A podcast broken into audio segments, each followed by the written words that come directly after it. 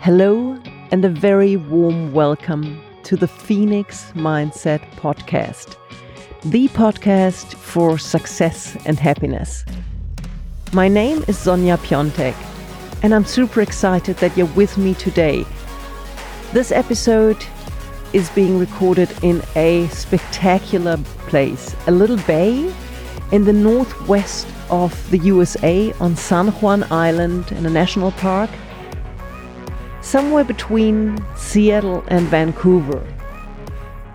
And this episode is going to be about forced deceleration and the benefits of it. Well, it wasn't an episode that I had planned, and neither was the injury that I've got, and that's actually slowing me down quite a bit. So let's dive right in and I'll share with you how deceleration, even if it's forced and not planned, can sometimes be quite beneficial. So, my first overall family holiday with my new partner. We started off in Canada, where his mom lives, had a few really cool days with her family, and then moved on down to the US where the sister and her family live. Whole lot of people, a lot of new people for me. And obviously, in a new setup, you do want to fit in, you do want to present yourself in the best possible way, you do want to get to know people, and it is a lot to take on, and it's a lot of people. We're a group of 10, and it's emotionally, it's taxing at times. I've been made extremely welcome.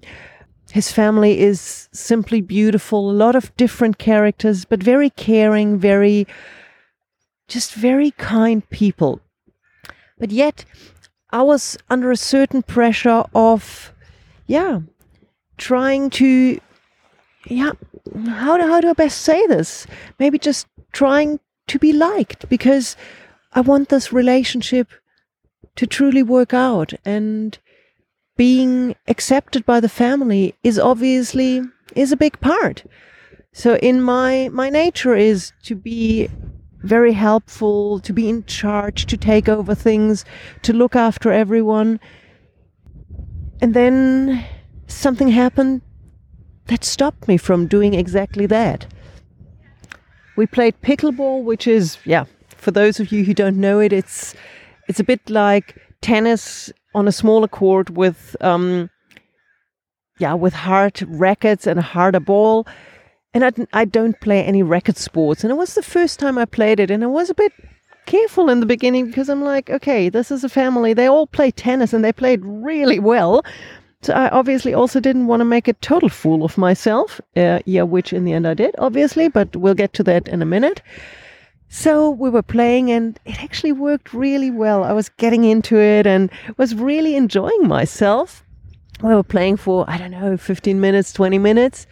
And then what shouldn't have happened did happen. I launched off, jumped in the air. My calf muscle, it felt like it contracted, it cramped. But what it actually did, it tore. So my calf muscle was not too impressed with my efforts of jumping cold into a racket game that I'd never played before, jumping around a court. It's, yeah, I wouldn't necessarily call myself a weekend warrior. I do play a lot of sports, but there were a lot of movements that I don't normally do, and I was excited and I was excited about being able to play with people that play on a very different level. So I might have done more than I would have done with people that play on my level, which you shouldn't, but hey, I did. So as I landed, well, actually, as I as I was in the air already, I knew something wasn't good, and when I landed, I knew something wasn't good.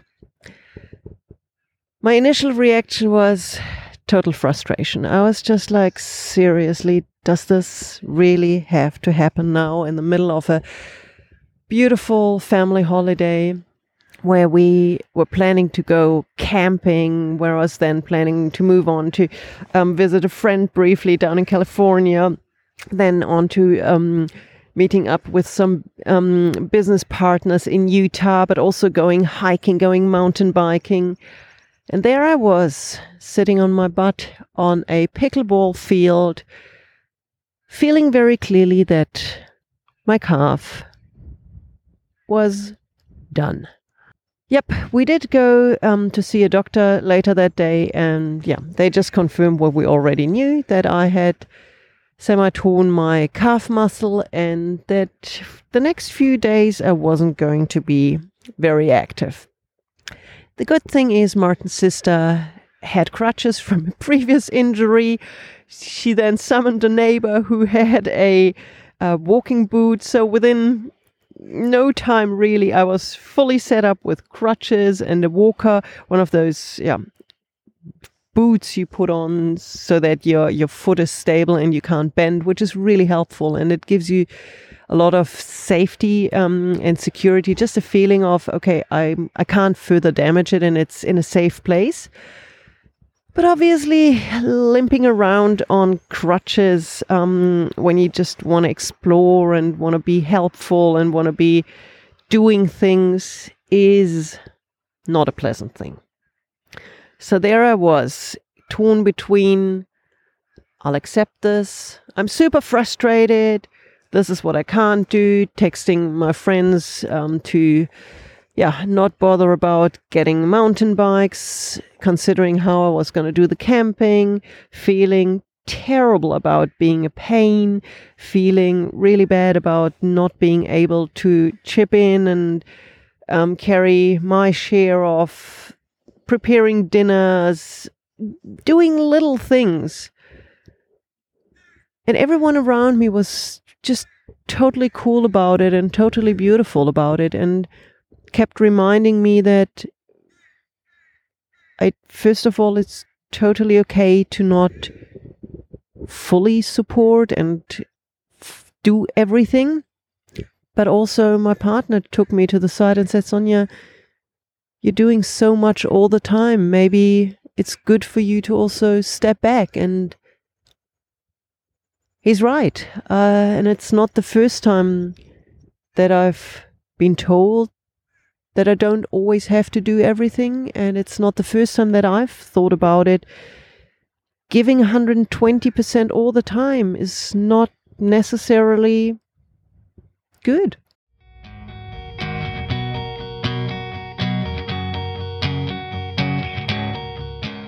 I am aware of the fact that I often just jump up and do things because it comes easy. I, I enjoy doing it and I don't mind being there for others and just taking over, taking charge, and just getting things done. But it is true that it's not necessary and that it's totally fine at times to just lean back and be and let others do and let others be in charge. Let others arrange things. Let others sometimes even serve me. And even if it's just something as small as one of the kids to pass me a cup of tea, which really isn't a big deal, but it would never occur to me that it's, or it doesn't often occur to me that it's okay to just ask for help. And yeah, be okay and feel okay in not helping others and not being there doing everything all the time.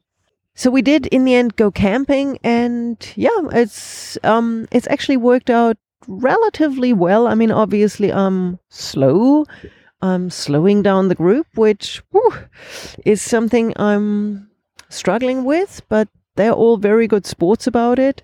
Um, I'm not super frustrated about it anymore. I'm not whining. I'm I'm just accepting it for what it is and I think that's a really important part of accepting if something happens and also for the healing process because I think if I was whining the whole day and sort of being upset and and sad about what happened, I think it would have a very negative effect on the healing process. And just being well almost positive about it and saying, okay, it's actually good in certain ways. And it's, I mean, in the end, nothing bad has happened. I am in a safe place. It's something that will heal. I don't need surgery. I've got a boot. I've got crutches. I've got a whole group of, of wonderful people around me that help me. Um, I've got insurance. I've, I mean, this is not anything of any severance that that one should be upset about. But I've seen people get really upset about the smallest things, and it's just so hindering for yeah for happiness for healing for just having a good time. And yes here i am sitting on a rock at the side of a tiny little half moon bay. It's beautiful. I'm doing this recording. It's 7 a.m in the morning.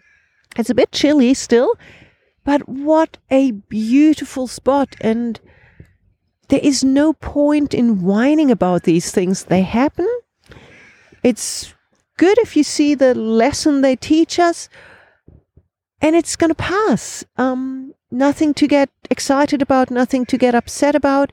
And for me, it's been an interesting journey those last few days to to to accept that I'm not active, I'm not super active at the moment, that I cannot be the one that just jumps up and does everything. I really have to ask for help. I have to be okay asking for help. I have to be okay just sitting there chopping onions whilst I would much normally prefer to just be, yeah, cooking dinner. But no, I'm just kind of reduced to being support crew and limited support crew, that is. And it's okay. And um, possibly for the overall family dynamics, it's good that I'm not as active as I normally am because it can be overwhelming if someone has a whole lot of energy and takes charge and and just does things all the time.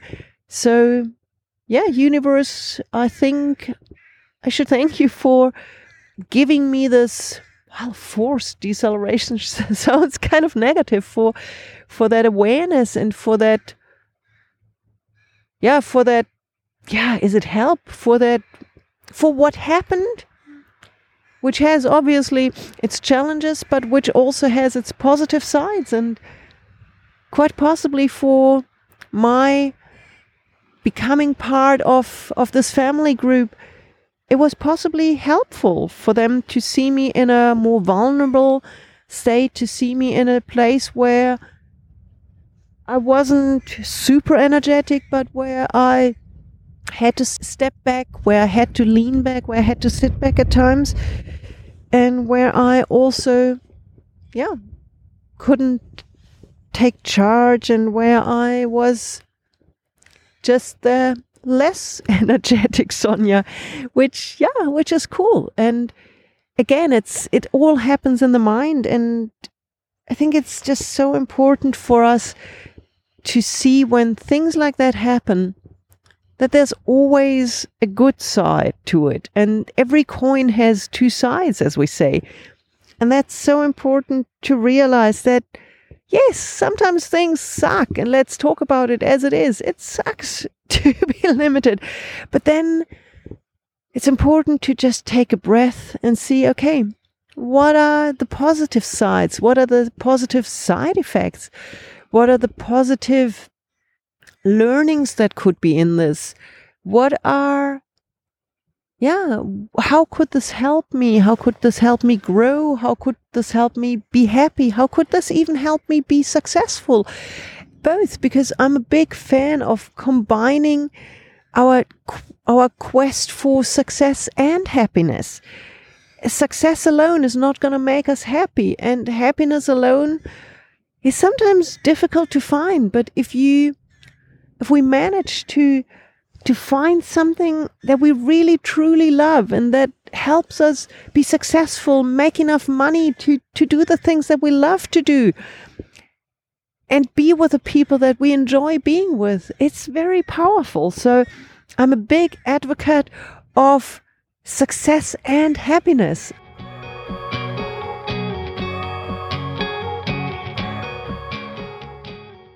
I have in my life been very lucky that I found the right tools, which I now call the tools of the Phoenix mindset, that have helped me become relatively successful and very happy at the same time. And of course, I do have challenging phases in my life. And am I happy 24 7? Am I successful with every single thing I do? Of course not. But overall, I would say the Phoenix mindset and its powerful tools have helped me a great deal be very successful internationally, lead an amazing life, um, and have an incredibly happy life with the most beautiful people around me that I'm very happy for. And it's just something, I think, with the right mindset, we can achieve so much in our lives.